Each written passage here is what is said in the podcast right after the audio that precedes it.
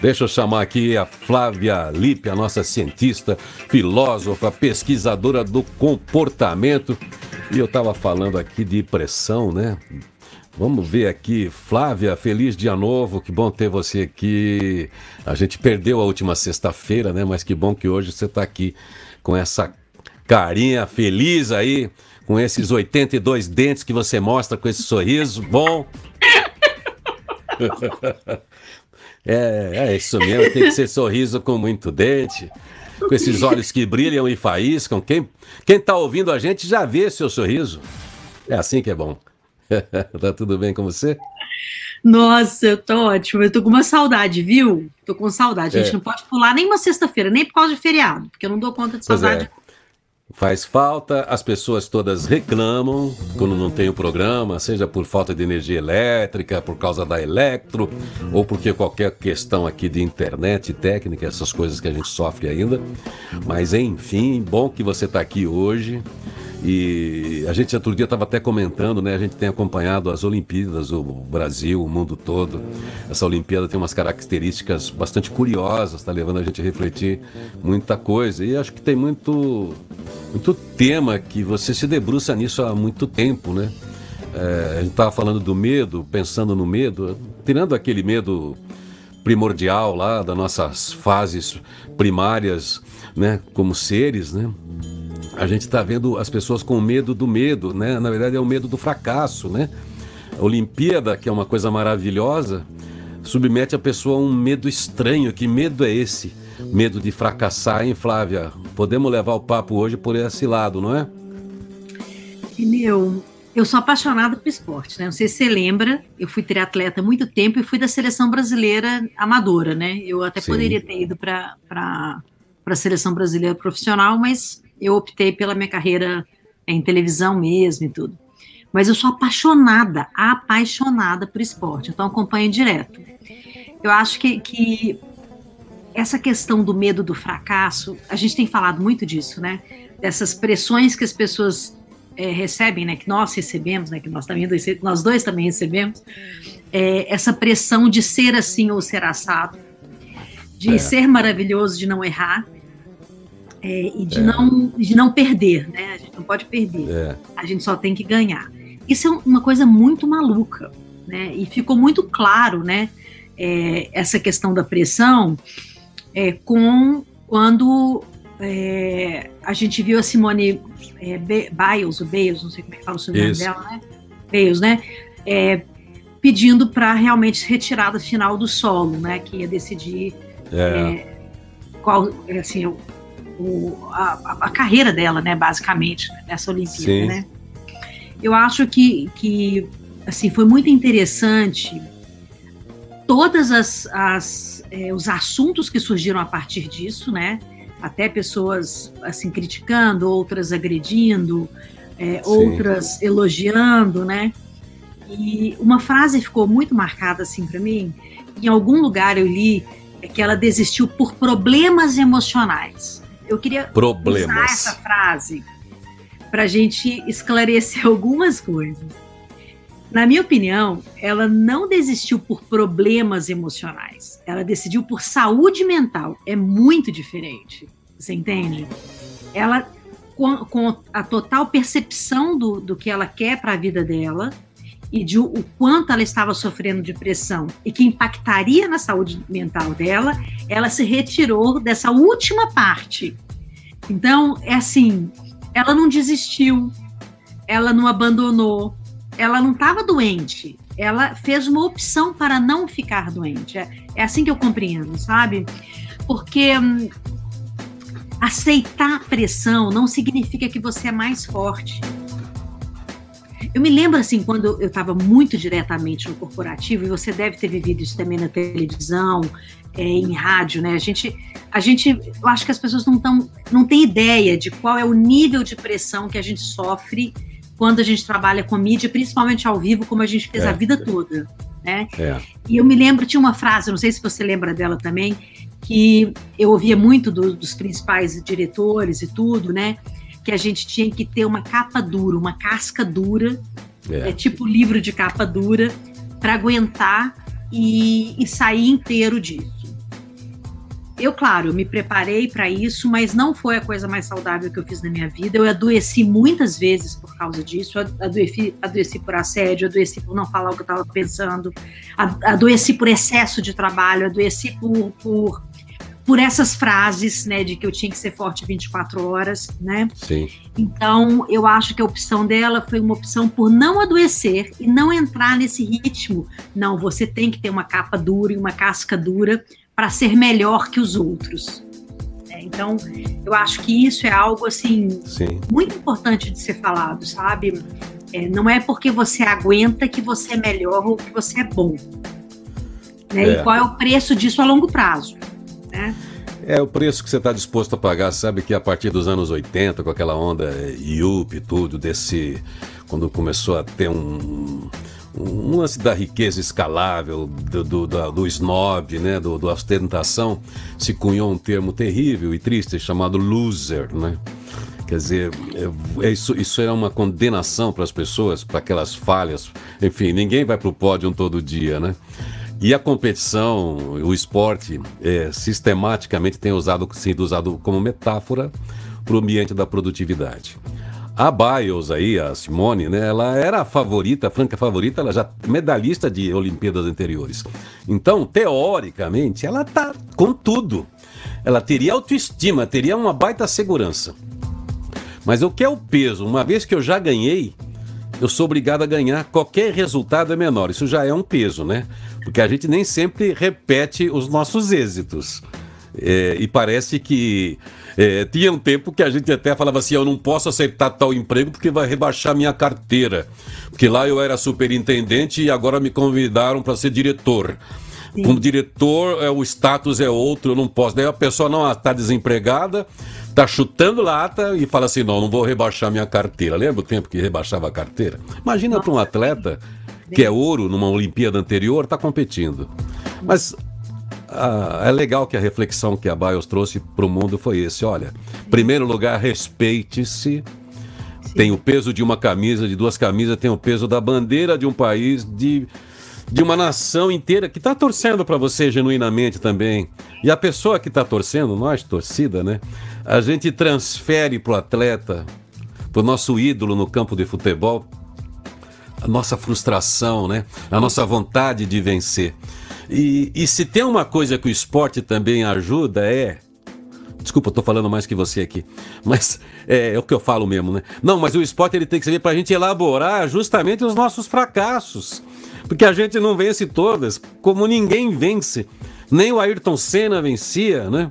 Nem o, Neymar vai vencer, né? A Bios, nem ninguém se mantém. Aliás, é, é um lugar que a gente menos fica na vida é no topo, né?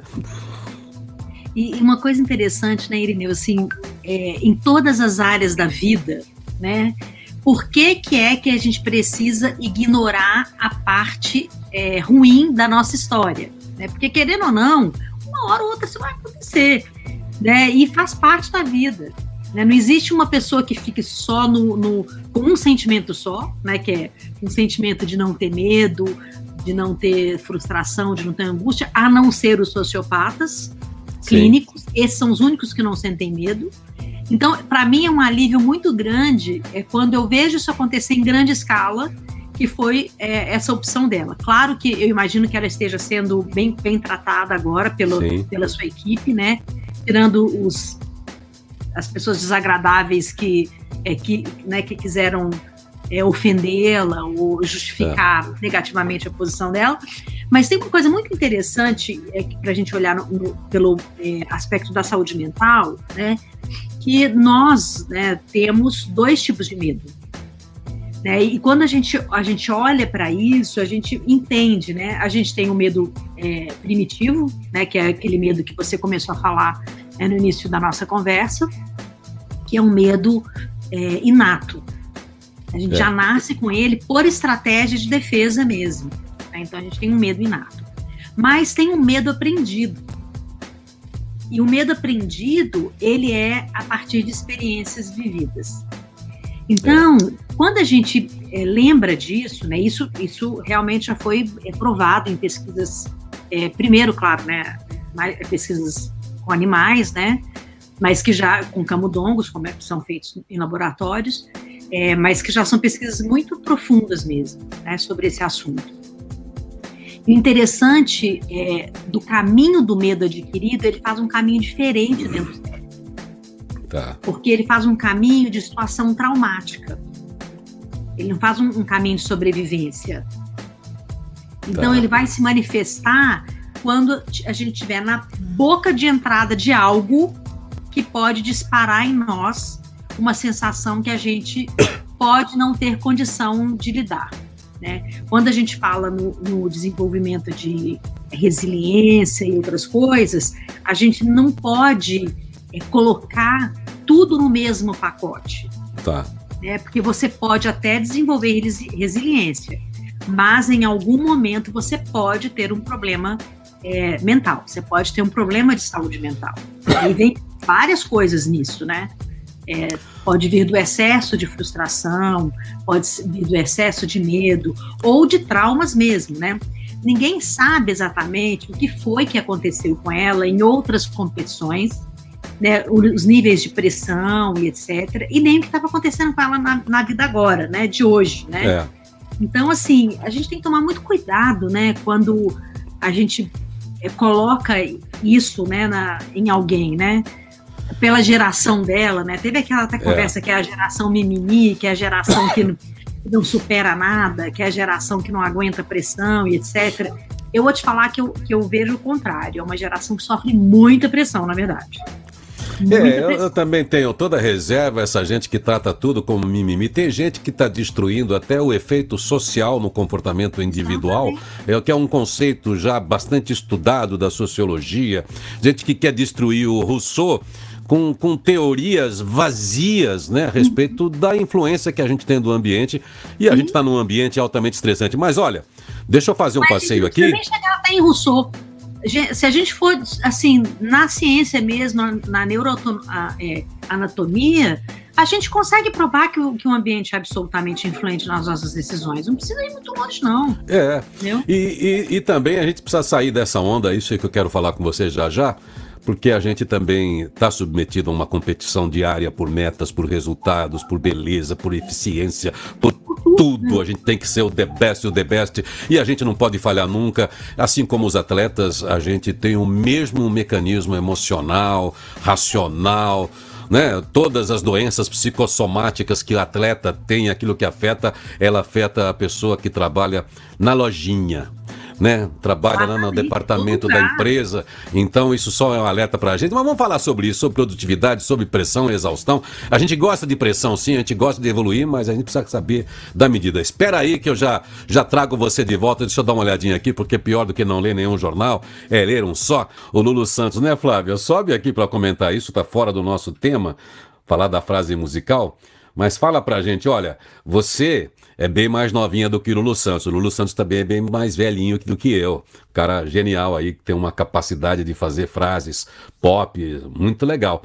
Mas nos anos 80, eu, eu lá mandando bala no FM, você depois um pouco depois chegando lá na TV Cultura com tudo também, é, essa música era praticamente um hino. Porque a gente vinha de ditadura, a gente vinha querendo liberdade, mas mesmo assim a gente estava naquela vontade, né? E agora essa música também vale. Você acabou de falar da, da geração aí de jovens, que o pessoal chama de mimimi, mas uma gente fina, elegante, sincera que está chegando. Sempre tem eu isso, né? acho. né? Eu acho. Aliás, eu gosto muito dessa geração. Eu gosto muito. Eu acho que eles são muito massacrados. Isso aqui é real. a gente que tem que aprender com eles também, né? Eu acho. Colocar esses títulos neles, eu acho isso terrível, sabe? Então, é... Mas é uma. Essa, eu dancei muito essa música e cantava ela o tempo inteiro. Realmente ela reflete muito. Eu acho que ela é muito atual também. É, não, o Lulu Santos foi, foi feliz, né? Aquela música otimista, né? É legal a gente sempre ver um novo começo, não é de era, pensando em coisa grande, mas cada um individualmente tem que ter essa perspectiva positiva, né? Para acordar e falar, pô, eu vou fazer legal, meu filho vai fazer melhor do que eu, meu neto vai ser melhor ainda, né? A gente tem que querer isso, né? Tem, tem que ser um. A gente tem que ter uma perspectiva de esperança a partir das novas gerações, senão, pô, o mundo fica chato, caquético, fica cheio de reumatismo, né? Imagina. O shade na minha, na, na minha época era melhor hum. assim. Quando alguém me pergunta, você sabe que eu faço a palestra Futurabilidade, né? A pessoa fala no meu tempo. Você, qual é o seu tempo? Me mostra seu atestado de óbito, por favor. Por favor. Você tem que pedir o atestado de óbito para cada pessoa que te fala no meu tempo. Porque se ela não está mais nesse tempo, é porque ela já morreu, né? Ah, o meu tá tempo que a gente desconhece. No meu caso, quando eu falar para você no meu tempo, é porque eu vivo em sete tempos ao mesmo tempo. E tá. quando eu te falar no meu tempo, pode ser que eu esteja em 2099, pode ser que eu esteja muito longe, hein? É, Pode ser que você esteja falando de qualquer outro. De que matriz. tempo você está falando, né? Você está no é. futuro, você está falando de que tempo? Pois é. Você sabe que. Deixa eu te contar, comentar uma coisa interessante dessa questão que a gente está falando da geração é, e dessa alegria, né? Eu tenho uma colega de, de, do Einstein, ela chama Marisa Marcunas, ela é psicóloga da seleção brasileira, está em Tóquio com a seleção brasileira, né? É, ela é genial, genial, pessoa linda, genial. E a gente estava conversando ontem. Ela entrou em, é, de Tóquio na, na, numa, na nossa conversa no, na, no, nosso grupo do Einstein. É, e ela falou, Flávia, né, quer dizer, para mim, para todas as pessoas né, do nosso grupo, ela falou: olha, a coisa mais marcante aqui que tem da seleção brasileira e de outras seleções, né, pela questão da geração e tudo, é a alegria. Alegria no comemorar, alegria nos bastidores, é, a leveza, sabe? A leveza, o desejo de fazer aquilo com, com diversão, com brincadeira, né? A gente tem visto isso mesmo, as comemorações, as unhas pintadas, né? Você é. lembra, né? É, assim, a gente vê as dancinhas, isso tudo é, é muito legal, sabe? É assim, é trazer a realidade para a vida. Por que, que você não pode sorrir no trabalho? Por que, que você não pode brincar no trabalho? Por que, que você não pode ser divertido no trabalho? A leveza da vida está em fazer com que seu trabalho só seja parte da sua vida e não o contrário, né? Aquela coisa, não. Meu trabalho é tudo, né? No meu trabalho é. não pode ter felicidade, no meu trabalho não pode ter amigo. Né? Isso não existe, gente. É, a gente precisa acabar com esse negócio de isso aqui é tudo. Ah, é. meu filho é tudo. Minha família é tudo, meu marido é tudo, minha mulher é tudo, meu neto é tudo. Não, é tudo e mais um pouco, é parte de tudo. É parte de é. tudo, né? É, é parte do todo, né? É, porque a gente é o todo, a gente é uma parte do todo. Então, mas, olha, você falou num negócio aí que é marcante também. Eu vou chamar a Roberta aqui para falar do astral do dia, antes da gente falar do ambiente de trabalho e das pressões que também acometem as pessoas, para a gente entrar no assunto que está na, na pauta todos os dias da gente. Mas na transmissão da competição do skate, onde a, onde a gente teve a brilhante menina dos 13 anos Nossa. sorrindo, e toda a equipe sorrindo, ah, eu não vou citar aqui o canal, porque senão fica chato, mas o cara que estava narrando, o o nosso querido colega, repórter, transmitindo, eh, querendo ser muito brasileiro e torcendo, ele torcia pelas atletas. Quando elas caíam, as adversárias caíam, ele vibrava. Totalmente contrário ao que as próprias atletas faziam, que elas estavam torcendo uma pelas outras, porque é Olimpíada. Então, todas se divertiram, e todas ganharam, de certa forma, porque estavam competindo. Só aquele cara que estava transmitindo aquele negócio estava com a energia contrária da festa que era estar competindo, porque ele vibrava com os tombos das concorrentes da brasileira, que foi uma coisa feia, né? É tosco, né? É, é tosco. Então, tava fora do. Então, acho que é, essa percepção a gente está começando a aprender, ó. É, o espírito né? olímpico, é, o espírito olímpico é esse. E aí, só para encerrar também, a gente teve essa, essa coisa linda aí agora do, da, da competição, que não é uma, um, uma novidade, né? Mas, mas que já, já aconteceu outras vezes, que foi o do. da divisão né, da, do, da, da, medalha, que o, o Mutaz Barshin e o italiano Gianmarco Tamberi, eles protagonizaram aí uma das histórias mais bonitas das Olimpíadas de Tóquio ao concordarem em dividir a medalha de ouro do salto em altura. O que aconteceu? O Gianmarco estava também destruído emocionalmente. Ele nem queria competir. Antes da competição, o Mutazia que foi lá na casa dele falar: Cara, se inscreva, se inscreva, você tem que estar tá lá. Você tem que estar tá na competição. E no fim, Os dois eram finalistas. E no fim, eles estavam com pontos iguais. O juiz oferece a oportunidade. Vocês podem dividir a medalha, eles concordam. Mas o, o, italiano fala assim: não, o vencedor é ele, porque ele é melhor que eu. E o outro dizendo: não, imagina se não tá o Giancarlo, a competição talvez não tivesse esse brilho. E isso ainda.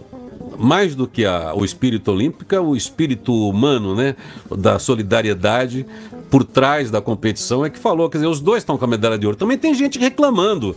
Ah, isso aí virou besteira agora, ficar dividindo, ficar dividindo, já vira ficar dividindo medalha agora. Pô. Pois é, Esse tipo de, de, É muito complicado, né? Esse tipo de, é. de postura. É. Bom, é muito complicado. Estamos né? aprendendo. Né? Porque a gente está na, na era do partilhar, né? A gente não compra carro, compartilha carro. A gente é. não compra apartamento, compartilha casa. Então, é. assim, é um negócio, cara, que eu, eu fico pensando assim, meu, onde que é. tá a cabeça das pessoas? É. Flávia, vamos chamar a Roberta aqui com o Astral do Dia. Vamos voltar a falar de, de pressão, exaustão. Todo mundo tá na baita vivo, todo mundo tem uma Olimpíada todo dia. Tem que ganhar e não ganha todo dia e precisa saber lidar com isso. Então vamos voltar a falar disso já já. Deixa a Roberta trazer pra gente o Astral do Dia aí.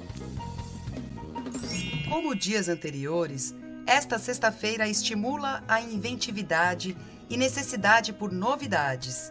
Entretanto, você pode agir de forma excêntrica, errática e extravagante, e isto pode induzir a rupturas.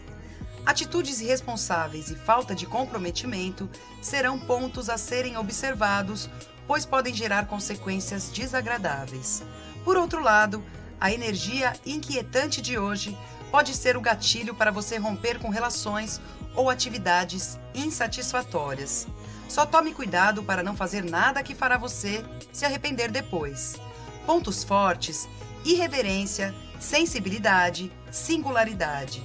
Pontos fracos: irreverência, rebeldia, imprudência. Astral do dia por Elmer Baumgratz, da Astro Brasil. Positivity Talks. Conversa com quem tem o que dizer. Você viu que a gente tem um astral genérico, você coloca o seu horóscopo aí e dá tudo certo. Estou aqui conversando hoje, sexta-feira, a equação com a Flávia Lippe, consultora de empresas, mentora, jornalista, pesquisadora comportamental, com foco, com atenção especial para a neurociência e tudo que a gente tem hoje, né, de luzes sobre esses é, sobre esses escaninhos do cérebro, né, que estão muito ligados ao porquê que a gente é assim, porquê que a gente se comporta assim. Ela fala de biohacking, como é que a gente utiliza todos esses recursos de um jeito bom para nos desenvolver, para ter alta performance, mas também não ficar doente, né, Flávia? Isso tem sido a dinâmica. A gente quer ser produtivo, a gente precisa performar, precisa de resultado, mas quem transgride com relação à sua saúde, acaba não conseguindo competir a maratona toda, né?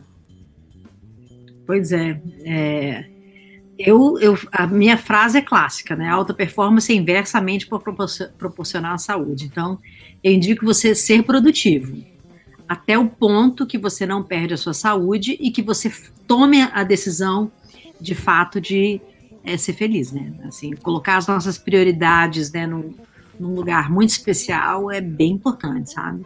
Esse negócio de alta performance do jeito que vem sendo vendido não é saudável, não. É, a gente tem um, um, ambiente, às vezes, dentro das empresas, aquele ambiente de motivação, motivação vazia, eu acho legal a motivação, a inspiração, tudo, você lembrar a equipe da, da capacidade que ela tem de superação, de ir para cima e tal, mas às vezes fica um ambiente de competição, de premiação, até de avaliação, que massacra o potencial de muita gente. Muito Como década é que a gente... de 80, né? É, então. Como é que a gente faz compromissos por resultados dentro de uma organização de maneira a ter pessoas saudáveis, organização saudável? Porque uma organização doente também não prospera, né? Não, e, e um lugar saudável é, não significa que você vai perder dinheiro, é o contrário, né? Também já tem é. um, um, monte de prova disso também, né? Sim. Quanto mais saudável o lugar, mais você consegue manter o seu time né, trabalhando junto com você, né? Então, acho que a gente nem tem é, é, a gente pode até um dia, inclusive, falar só sobre isso, né, sobre a felicidade no trabalho e tudo, mas lembrar que é, felicidade ela não tem nada, é, nada a ver é, em perder, não, não tem relação em perder o dinheiro, né? Ao contrário, ah. a felicidade tem relação com ganhar mais, né? Como a gente estava falando do medo, né? O medo do atleta, o medo, porque o medo do fracasso, né? Às vezes dentro de um ambiente de trabalho, é, o medo da pessoa não atingir a meta já faz ela ter um desempenho fraco, né? Porque ela tem medo do chefe, porque ele é autoritário, vai humilhá-la, vai ter um assédio, vai ficar exposta. E, e isso é um, é, um, é um espiral negativo, né? Certo. E esse espiral é, negativo, ele só existe se a gente deixar é, o mundo, na verdade, ter essa interferência fortíssima tá. nas nossas decisões. Porque pressão a gente vai sempre ter. A gente Sim. tem pressão que a gente mesmo impõe, a Sim. gente tem pressão da história da, da, nossa vida, da nossa família, é. da empresa, da, das escolhas que a gente faz. Né? Mas se a gente sabe da existência da pressão mas a gente faz uma escolha, como foi feita a escolha da, da, da atleta de não querer adoecer, tá tudo certo, entende? A gente tem que e... saber só escolher, né? Fazer essa escolha. Né? Bom, em primeiro lugar, eu acho que sempre parte do indivíduo. Né? Primeiro a minha escolha, né? Daí eu escolho é, disputar essa vaga eu escolho também estar nessa equipe. Depois, é claro, essa equipe precisa me querer também, né? Então eu tenho que ser um, uma pessoa aceita. Isso já, daí já começa a ter um, uma preocupação, né? É, uhum. Então aí as relações precisam ser muito abertas, muito éticas e verdadeiras, né? Ético é verdadeiro, assim. Como é que eu me integro a uma equipe, somo, somo essa equipe e, enfim, de uma maneira muito clara e objetiva.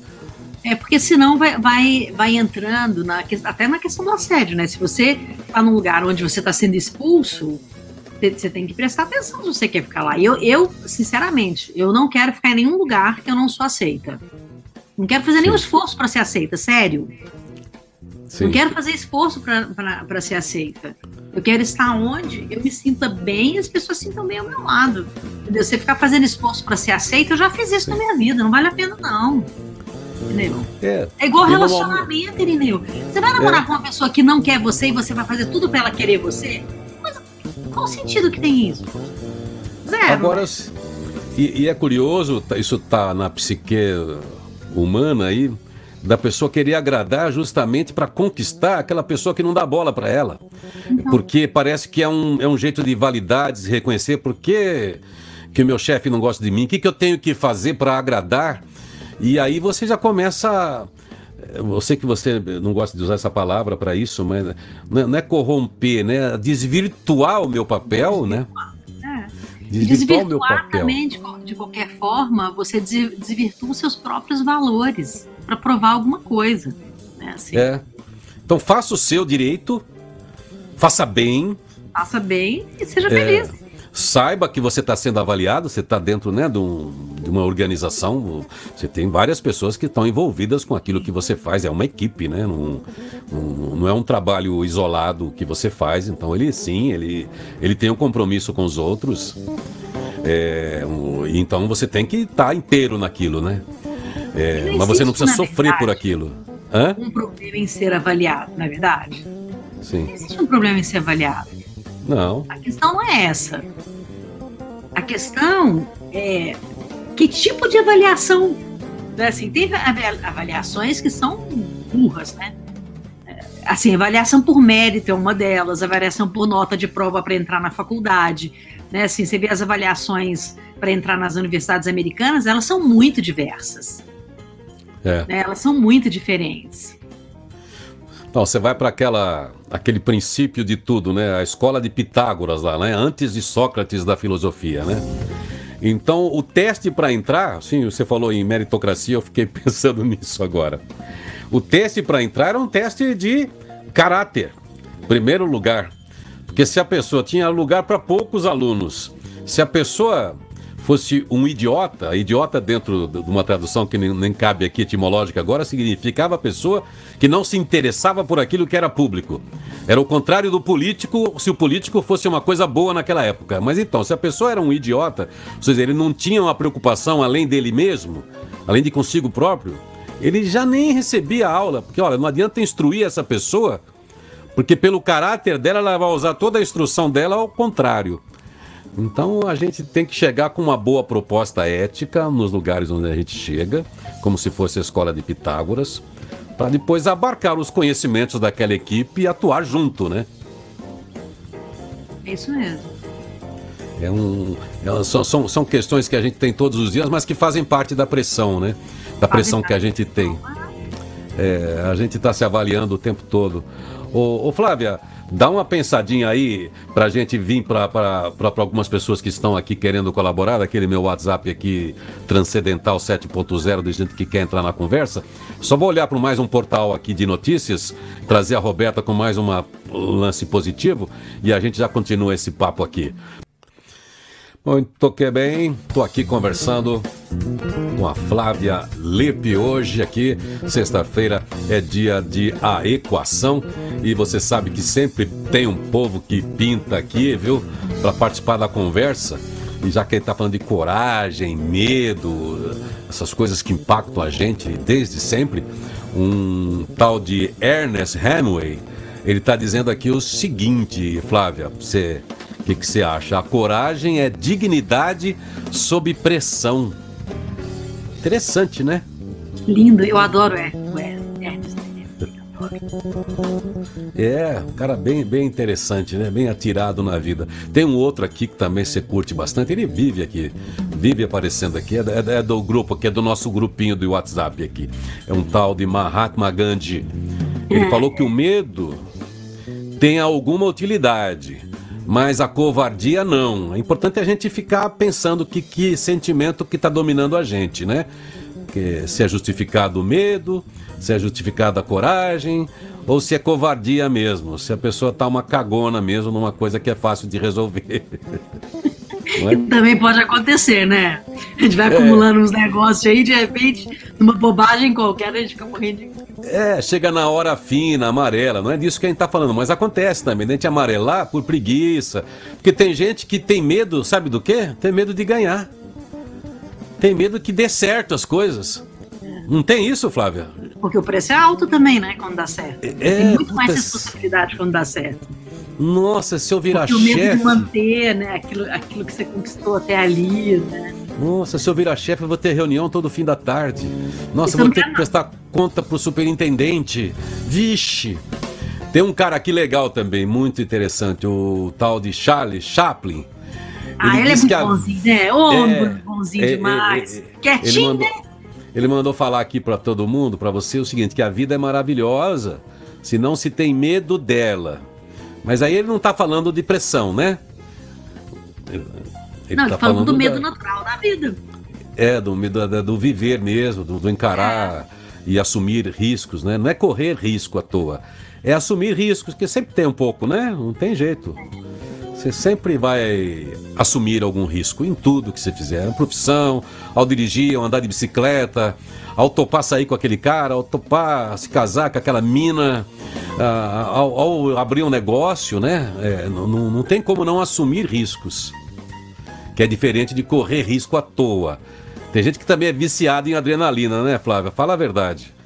É, Mas aí pessoa... também tem, tem, que prestar atenção, né? Porque aí também já, já tá numa, numa beiradinha aí que é bom procurar um profissional. Se você co coloca sua vida em risco o tempo inteiro, só vive por causa de risco, você tem um componente de vício aí que tem que olhar. É, a adrenalina vicia que nem cocaína, né? A, a pessoa não vive, por exemplo, tem gente que eu já vi isso aí, ela, ela se acostuma com a, aquilo que a corrida produz, daí ela não namora, não viaja, corre, ela tem que fazer escalada, quer dizer, não existem os outros aspectos da vida, ela está sempre na aventura. É, ou seja, ensinou o cérebro a consumir essa cocaína da alma, que é a adrenalina, é isso? É isso mesmo. Porque a adrenalina vicia também, né? Lembra quando a gente estava falando da noradrenalina? e outros é. vícios que a própria rede social pode trazer, pelo excesso da necessidade de você ficar gerando adrenalina no corpo. Então, mesma coisa. Agora aqui tem uma, uma frase clássica aí, já vem para para poesia, para as rimas, do um tal de um inglês aqui, meio famoso aqui, um, é um influencer lá do século XVI. É o William Shakespeare. Ele falou assim, ó: "Nossas dúvidas são traidoras e nos fazem perder o que com frequência poderíamos ganhar por simples medo de arriscar aqui, voltando ao risco para deixar já meu grupinho aqui transcendental do lado." Tomar esse, cuidado com as dúvidas. Influencer né? eu vou contar, viu? Aliás, esse grupinho de WhatsApp que você montou com esses caras é maravilhoso, né? A gente cresce com esse grupo, viu? Aliás, é o único grupo de WhatsApp que eu gosto de ficar nele. É o único. então eles sempre chegam com um pitaco bom, né? É, sempre tem um concentrado ali. Ele, ele, eles resumem a nossa conversa em uma frase, dá uma raiva, né? Não é? É, uma gente boa. A gente fala uma hora, eles vêm com uma frase só e e sintetiza ah, tudo. Acaba é com certo dia com uma frase. Fala, Flávia, o que, que é isso, né? Assim, fugindo um pouquinho do, do assunto, indo aí para os nossos finalmente, esse poder é, de síntese não é uma coisa da inspiração, né? É uma coisa de um profundo pensar e de um longo pensar, né? Os gênios, né? Os gênios, eles são simples, porque eles simplificam coisas muito complexas. Acho que quando a gente chega nesse estágio, né, de conseguir falar pouco, ouvir muito, e em uma frase a gente conseguir é, dar um caminho, cara, isso é genial. Eu estava assistindo um, um, documentário sobre o Stephen Hopkins antes dele morrer, né? Aquele físico. Um pouco Sim. antes dele, dele, é, dele morrer, ele estava é, fazendo um trabalho incrível com mais um grupo de, de, é, de físicos, né? E aí uma, uma pessoa no documentário fala o seguinte, que ele fica em silêncio o tempo inteiro. E quando ele falava alguma coisa, todo mundo parava para prestar atenção, porque aquilo que ele falou era um turning point totalmente da pesquisa que eles estavam fazendo. Ele nunca falava nada para desperdiçar tempo e nem raciocínio de ninguém. Eu quero chegar nisso um dia. Um dia eu quero chegar no, do Nossa, falar eu, essencial. Eu, eu, eu, vou precisar de, de, de algumas, muitas encarnações para isso, né? Eu sou um, um caboclo falador, né? eu nasci já com o microfone. Você sabe que a me ensinaram. A gente comunicação, né? A gente fala muito, mas eu, eu quero, eu realmente quero. Eu quero chegar no falar essencial. Eu aprendi na minha primeira rádio lá em Botucatu que a gente nunca sabe se está no ar, né? Como a rádio é pequena, às vezes a luz aquela luz vermelha de estúdio apaga. E você pensa que está fora do ar e xinga, fala qualquer coisa. Um PQP que você fala e está no ar. Então você olha, mesmo que acabar a energia elétrica, você continua falando, né? Continue a nadar, continue a nadar, né? Então, assim, olha, acabou, então o microfone caiu, a audiência, a coisa caiu, eu continuo falando, vai que está no ar. Porque quando a gente fala uma besteirinha só, pensando que está fora do ar, olha só, a audiência cresce por causa daquela bobagem que a gente falou, não sei. Gente que nunca apareceu, aparece. Mas olha, Flávia, é, medo fabricado, que, a gente falou aqui, aqui hoje. Não, não, não esse medo da, da nossa proteção, mas o medo que a gente compra, o, o medo que o mundo lá fora tenta vender para a gente, porque o medo é um grande sedutor não é, não é, não é um sedutor, a palavra está errada. O medo, ele, ele, ele é um grande. Ele nos submete, né? É, ele nos submete a fazer coisas. Por exemplo, a política usa muito isso, né? Você, você sempre vem com medo. Os profetas do caos eles anunciam a desgraça para depois te oferecer uma solução fácil. Então, em, em, razão de uma tragédia que você nem sabe que vai acontecer, você pega uma solução torta. Então, ele pode ser um esse medo, manipulador, né? É, a gente precisa tomar, é isso aí, a gente precisa tomar cuidado com o medo manipulador, porque ele é muito usado nas vendas, nos negócios e especialmente na política. A tirania se usa do medo, né? É, Dos males. Perder, né?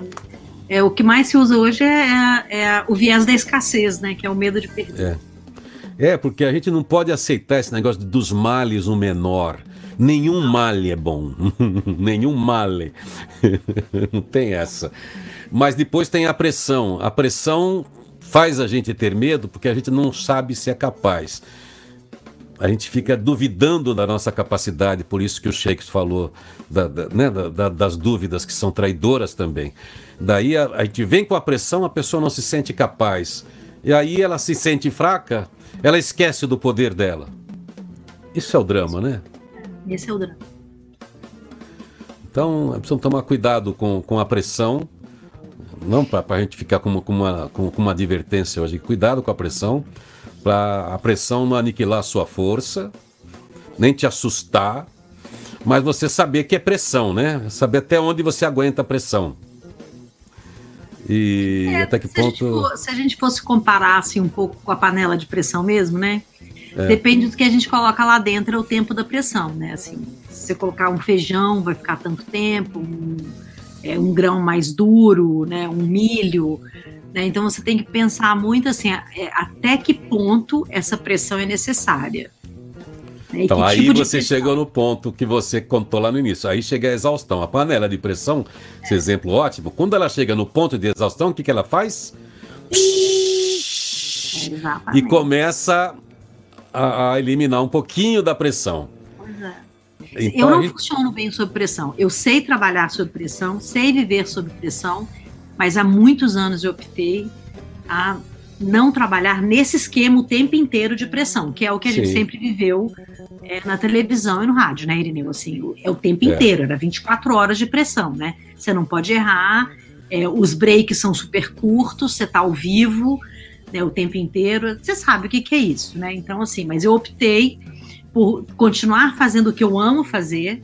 Eu adoro mídia, né? Então eu escolhi uma, uma estratégia de viver que eu não precise de uma pressão é, da forma que eu vivia. Apesar que eu vejo hoje, é, não sei se você tem observado isso também, principalmente a CNN, né? Eu adoro aquela Gabriela Prioli, gente, eu adoro Sim. aquela menina, cara. Sério, o dia que eu encontrar com ela, eu vou dar um eu beijo.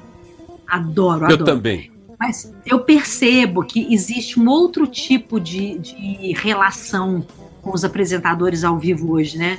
Você pode ter a sua personalidade, né? Imagina eu vindo de jornalismo. Jornalismo você não podia ter nem, nem unha comprida, não podia usar é, esmalte é. escuro. Tatuagem, nem pensar. Imagina, eu tenho um monte de tatuagem, tinha que esconder, esconder tudo. Né? Na minha mão, eu maquiava minha mão para não aparecer a tatuagem da minha mão. Então, existiam muitas coisas que hoje não existe mais.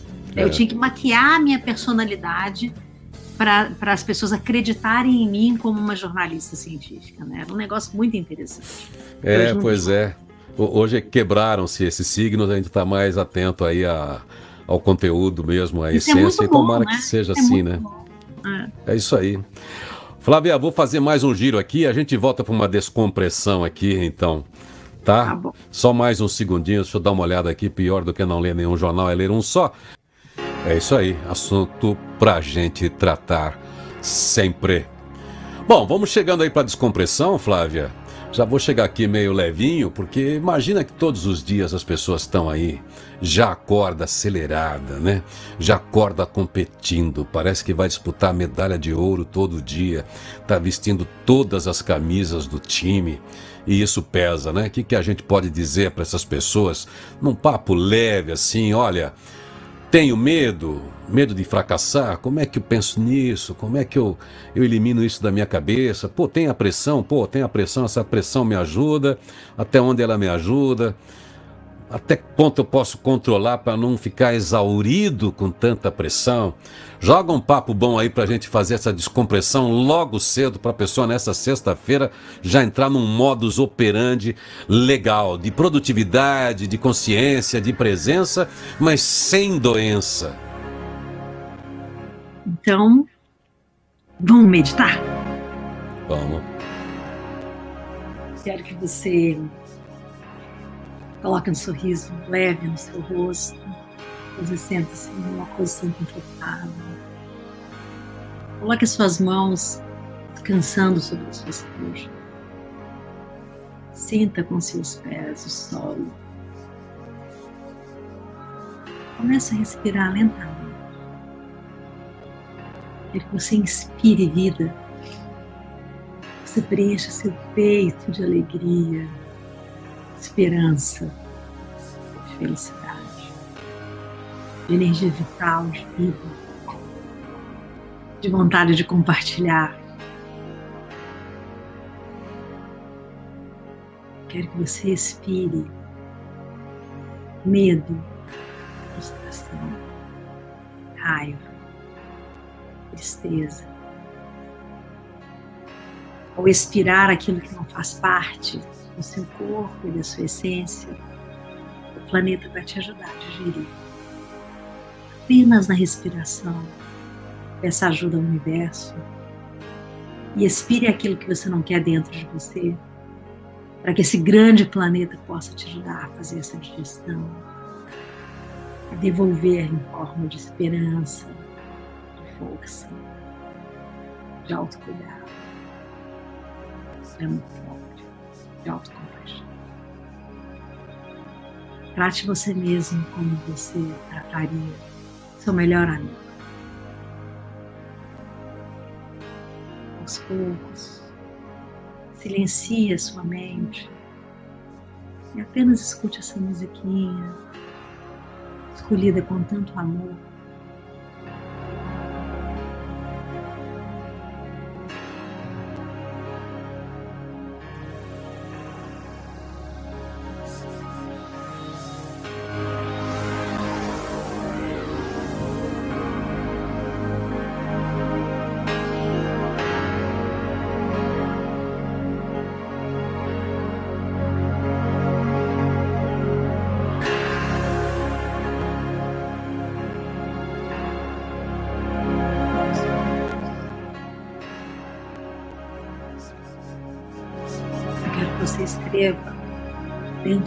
Cabeça uma carta para você agora, para quando você estiver medo.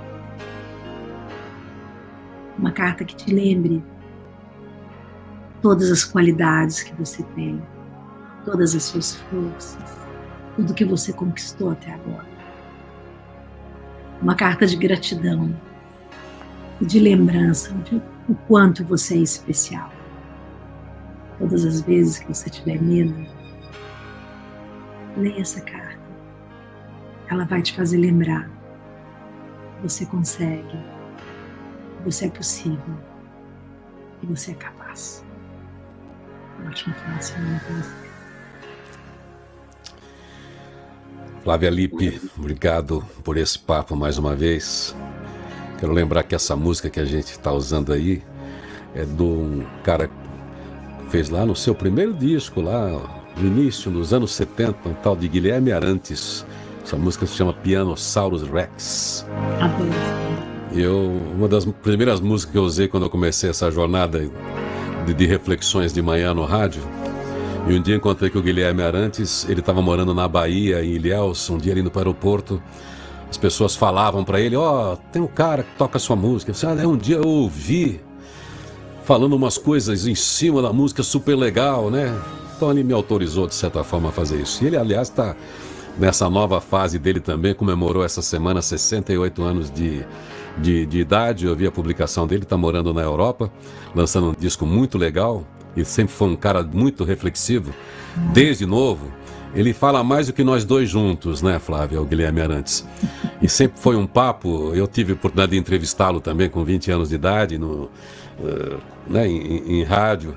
Ele sempre foi um papo já para falar na época de ciência, de mundo, de espiritualidade, de cosmo. E ele agora eu vi que ele está lançando um disco onde ele está juntando tudo isso que você vê. Mas o cara, quando ele tinha 18 anos, 17 anos fazendo essas coisas, a ligação dele já estava com isso. Por isso que ele falou tanto de amor tão legal, ele conquistou tantas mulheres e ajudou a gente também a, a falar tanto dos nosso, do nosso amor, né? Graças às suas canções, sempre tão muito tão, tão boas, né? Tão delicadas. E tá aí, Guilherme Arantes sendo base da nossa reflexão. É bom falar porque ninguém imagina que isso é um Guilherme Arantes. E ele chama essa música de Pianosaurus Rex. Bom, tá bom, Flávia, muito obrigado aí mais uma vez. Sexta-feira a gente volta para uma nova equação e cada um vai aí resolvendo a sua equação diária, pensando em todos os papéis que tem na vida e como fazer isso de uma maneira equilibrada, com saúde, né, com presença, com um vínculo muito forte consigo mesmo, porque é aí que tudo começa, né, Flavinha? É aí que tudo começa. Então, um beijo para você e para você que esteve com a gente amanhã. Feliz Dia Novo, o seu primeiro programa, Rádio Positiva